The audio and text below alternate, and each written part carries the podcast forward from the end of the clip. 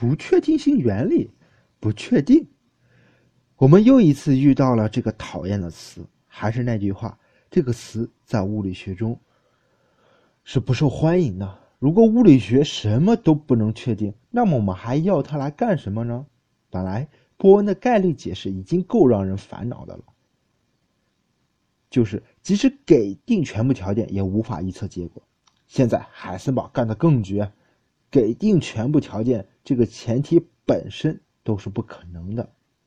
给定了其中一部分条件，另一部分条件就要变得模糊不清，无法确定了。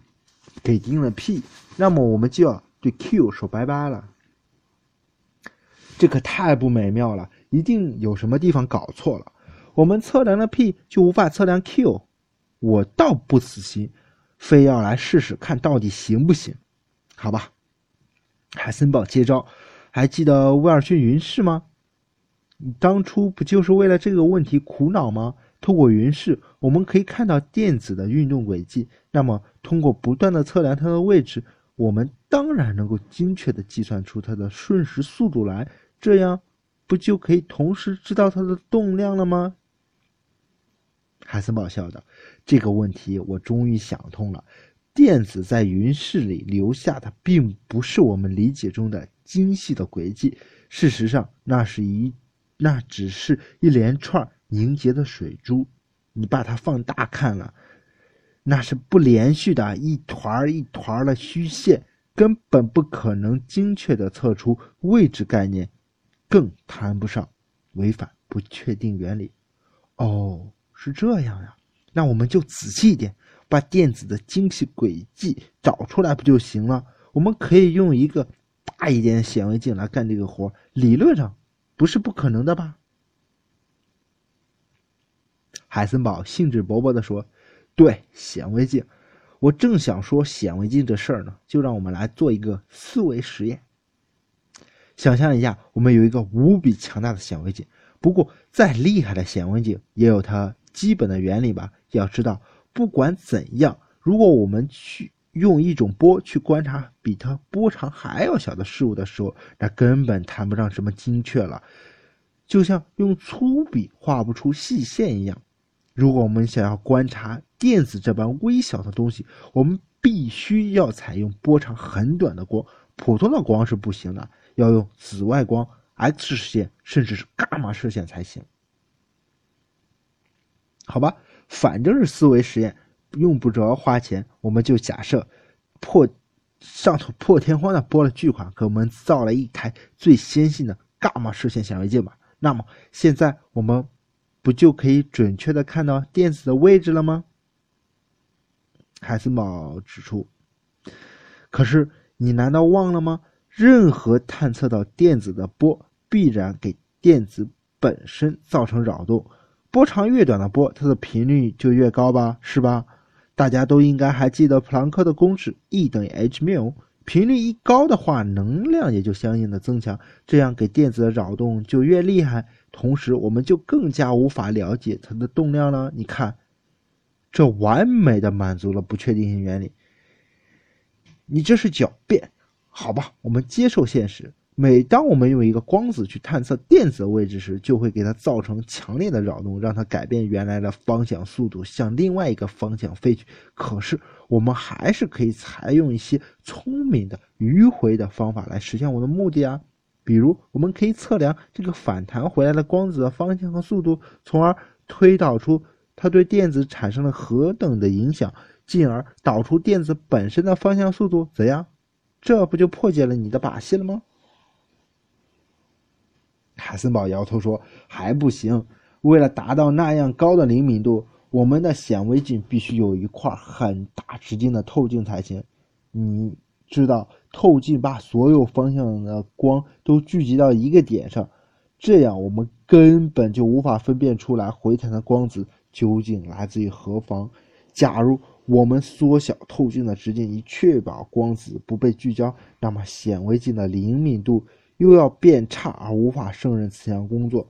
所以你的小聪明还是不奏效，真是邪门。那么观察显微镜本身的反弹怎么样？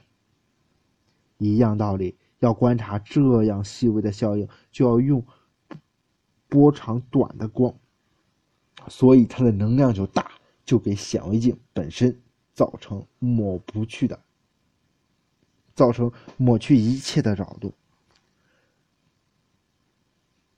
等等，我们并不死心，好吧？我们承认我们的观察。观测器材是十分粗糙的，我们的食指笨拙，我们的文明才几千年历史，现代科学更是仅仅创立了三百多年。我们承认，就我们目前的科技水平来说，我们没法同时测量到一个细小电子的位置和动量，因为我们的仪器又傻又笨。可是这并不表明电子不同时具有位置和动量啊！也许在将来，哪怕遥远的未来，我们会发展出一种。尖端科技，我们会发明极度精细的仪器，从而准确的测量出电子的位置和动量呢？你不能否认这种可能性啊！海森堡若有所思的说：“话不是这样说的，这里的问题是理论限制了我们能观察到的东西，而不是实验导致了误差。同时，测量到准确的动量和位置，在原则上。”都是不可能的，不管科技多发达都一样。就像你永远造不出永动机，你也永远造不出可以同时探测到 P 和 Q 的显微镜来。不管今后我们创立的什么理论，它们都必须服从不确定性原理，这是一个基本原则。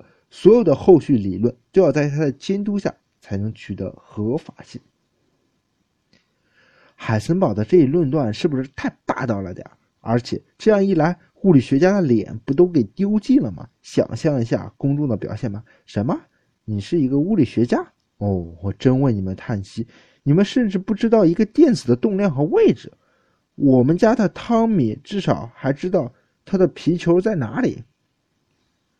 不过，我们还是要摆正事实，讲道理，以德服人。一个又一个的思想实验被提出来，我们。可是我们就是没法既精确地测量出电子动量，同时又精确地测量到它的位置，两者误差之乘积必定大于那个常数，也就是 h 除以四派。幸运的是，我们都记得 h 非常小，只有六点六二六乘以十的负三十四次方焦耳每秒，焦耳秒。那么，假如带 p 和带 q 量级差不多。它们各自便在十的负十七这个数量级上。我们现在可以安慰一下不明真相的群众：事事情并不是那么糟糕。这种效应只有在电子和光子的尺度上才变得非常明显。对于汤米玩的皮球，十的负十七次方简直是微不足道的极点，根本没法察觉出来。汤姆可以安心的拍他的皮球了，不必担心因为测不准他的位置而把它给弄丢了。不过，对于电子尺度的世界来说，那可就大大不同了。在上一章节的最后，我们曾经假想自己缩小到电子大小去一探原子里的奥秘，那时我们的身高只有十的负八米。现在，妈妈对于我们淘气的行为感到担心。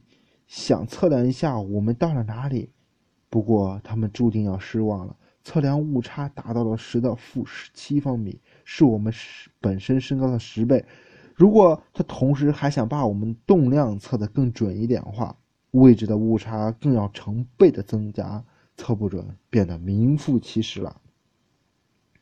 在任何时候，大自然都固执地坚守着这一底线。绝不让我们有任何机会可以同时的得到位置和动量的精确值，任凭我们机关算尽、花样百出，它总是比我们高明一筹，每一次都狠狠的把我们的小聪明击败。不能测量电子的位置和动量，我们来设计一个极小极小的容器，它内部只能容纳一个电子，不留下任何多余的空间。这下如何？电子不能乱动了吧？可是。首先，这种容器肯定是造不出来了，因为它本身必定是由电子组成的，所以它本身也必然有位置的起伏，使内部的空间涨涨落落。退一步来说，就算可以在这种情况下，电子也会神秘的胜过容器壁，出现在容器外面，就像传说中的穿墙而过的崂山道士。不确定性原理赋予了它这一种神奇的能力，冲破一切束缚。还有一种办法就是降温。我们都知道，原子在不停的振动，温度是这种振动的宏观表现。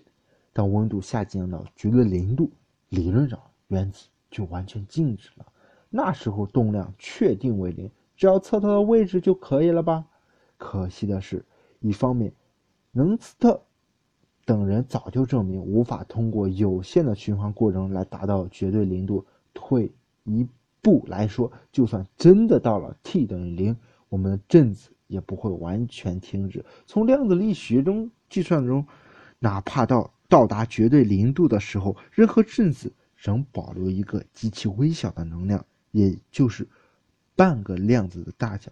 你再也无法将这个内边的能量消除。打个比方说，就像你的银行账户里面还剩下半分钱，你永远也无法用现金把它提走。所以，你无论如何。不会变得一无所有。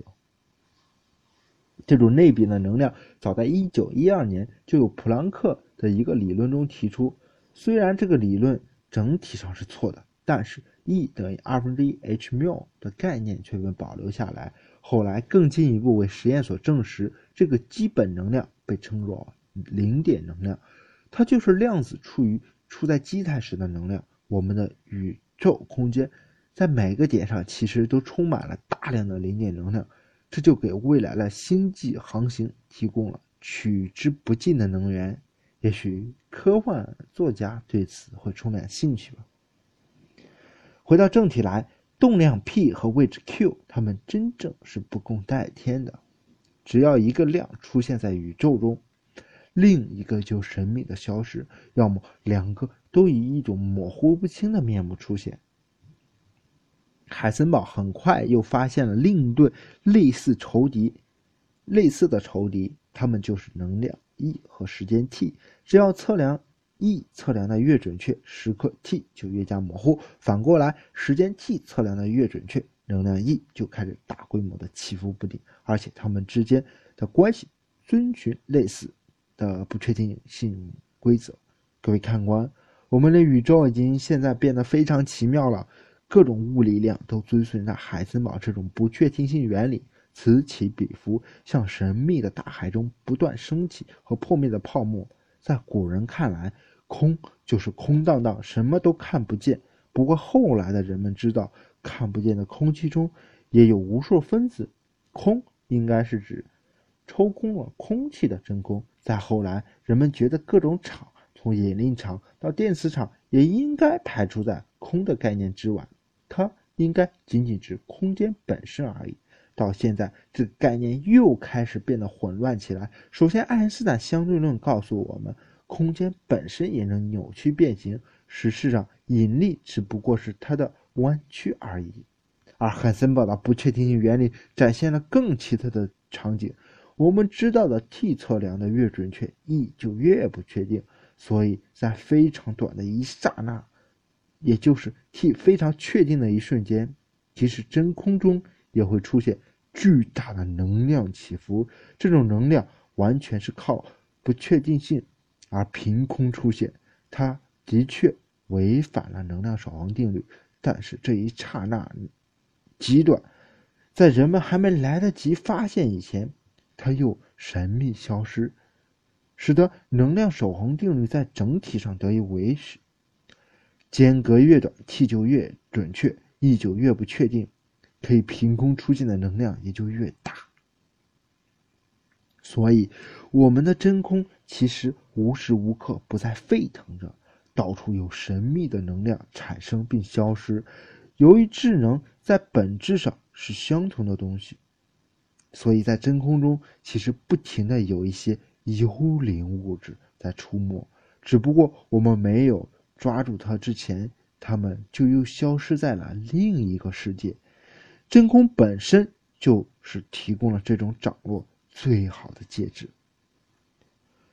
如果现现在，如果我们谈论空，应该明确的说，没有物质，没有能量，没有时间，没有空间，这才是什么都没有。他根本不能够想象。你能想象没有空间是什么样子吗？不过，大有人说，这也不能算空吧，因为空间和时间本身似乎可以通过某种机制从。一无所有中被创造出来，我们可真要发疯了。那究竟怎样才算空呢？